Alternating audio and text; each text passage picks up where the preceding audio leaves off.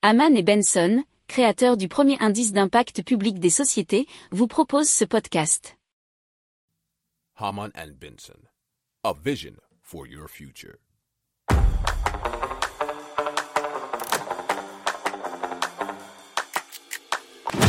Économie, tech et innovation, hydrogène, énergie. Le journal des stratèges.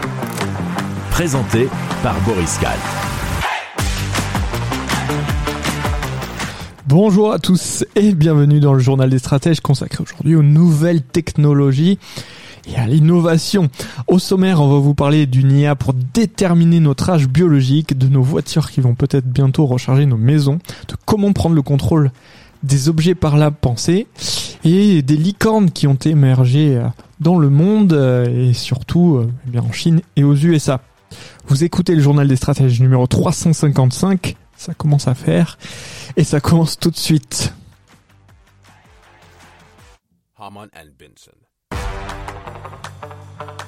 Le journal des stratèges. Alors c'est une chercheuse à l'université de Pékin qui a développé une caméra 3D qui combinée à une intelligence artificielle détermine l'âge physiologique, c'est-à-dire l'âge biologique d'un individu, selon sudouest.fr. Alors, influencé par une multitude de facteurs tels que l'environnement et l'alimentation, eh l'âge biologique reflète la santé de nos cellules et de nos organes, ce qu'on peut aussi appeler plus communément l'horloge du vieillissement.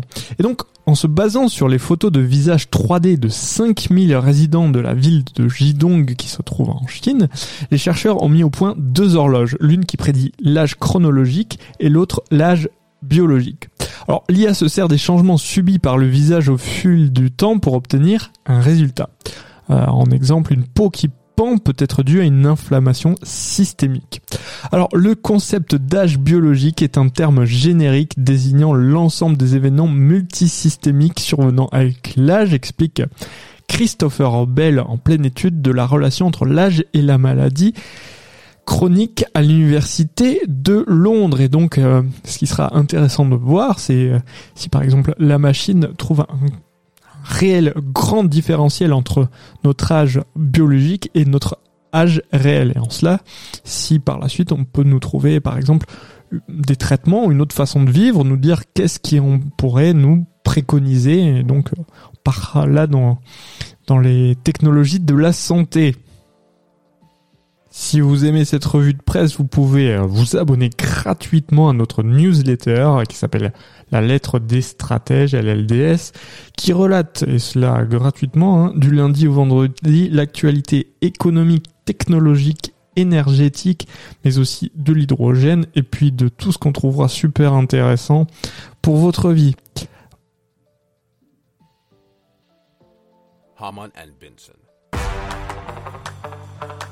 Le journal des stratèges.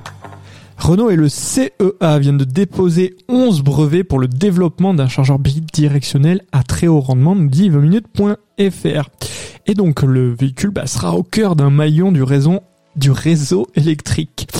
Et c'est ce qu'on appelle le V2G ou Vehicle to Grid, donc le véhicule euh, connecté bien si vous voulez au réseau euh, qui permettra bientôt au modèle Renault de restituer une partie de l'électricité stockée dans leur batterie pour optimiser le fonctionnement du réseau et donc pallier ainsi au caractère intermittent des énergies renouvelables. Et donc euh, ben, les batteries stockent l'électricité qui n'a pas été utilisée. Si elle est nécessaire pour euh, ben, faire fonctionner le réseau ou faire fonctionner la maison, et bien on capter cette énergie qui est gardée dans les batteries. Alors ce convertisseur de puissance permet donc d'améliorer le temps de charge des voitures électriques, mais aussi et surtout de réduire les pertes d'énergie et cela de 30%. Alors il offre une capacité de charge allant jusqu'à 22 kW et permet aussi au chargeur d'être bidirectionnel. Alors l'énergie stockée dans la batterie peut donc ainsi être renvoyée vers le réseau, servir à alimenter les besoins en énergie d'une maison autonome. Mais bon, euh, apparemment il faut faire quand même quelques aménagements dans la maison pour que ça puisse être aussi facilement réversible.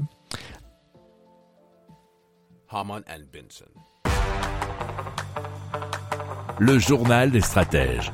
Alors Mentalista a développé une technologie brevetée qui permet de prendre le contrôle d'un objet par la pensée, donc eh bien de le faire se mouvoir dans l'espace comme bon vous semble. Ah, ça fait très euh, Star Wars, c'est la maîtrise de la force comme ça, mais c'est une, une idée assez sympa. Alors cette société a été découverte notamment par EDF grâce à son système euh, qui faisait jouer au football par la pensée. Alors Mentalista utilise la technique de l'électroencéphalographie, ce qu'on appelle communément EEG, connu pour recueillir les impulsions électriques du cerveau grâce à des électrodes placées sur la tête.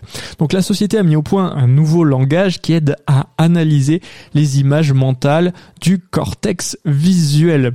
Donc ils ont aussi développé une interface web qui inclut le traitement des données en temps réel, des API, donc Application Programming Interface, l'accès à des démos, mais aussi un SDK pour la création d'applications. C'est un ensemble d'outils fournis avec une plateforme matérielle, généralement un système d'exploitation ou un langage de programmation.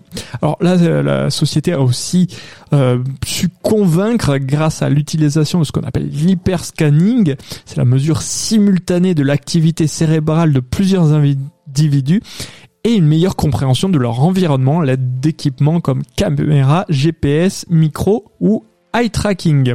Alors plus d'une centaine de clients sont déjà ben, partenaires, comme euh, notamment Alpine F1, KPMG, Airbus, Google, AXA, Legrand, Inria, CNRS, Polytechnique ou encore Avas.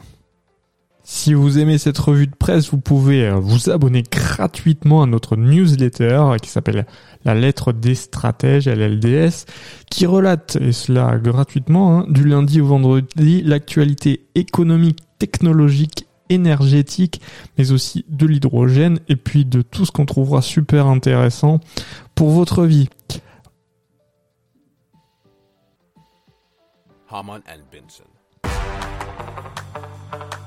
Le journal des stratèges. En 2022, euh, la Chine a vu naître 74 licornes selon siècledigital.fr, ce qui fait environ 22% des 330 licornes créées dans le monde. Alors la Chine se place juste derrière les États-Unis qui en ont vu éclore 182 sur son territoire. Et donc euh, les deux puissances ont vu naître à elles seules, hein, 77% des licornes en 2022. Alors la France, elle en compte aujourd'hui 29 et 8 ont émergé l'année dernière. Alors en Chine, il faut savoir que euh, la majorité des entreprises du secteur euh, étaient euh, de l'internet. 70% maintenant proviennent de quatre domaines distincts, à savoir les technologies propres, les énergies renouvelables, la logistique des soins de santé et la logistique intelligente. À celle-ci s'ajoutent 10 sociétés de semi-conducteurs, euh, une du métavers et une dans le jeu vidéo.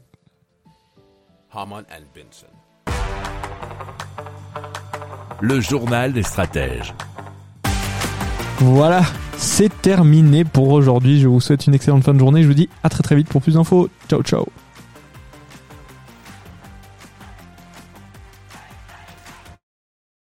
Pour approfondir ces sujets, abonnez-vous à la newsletter de Haman et Benson et écoutez nos autres podcasts que vous retrouverez dans les notes de l'émission ou sur notre site internet.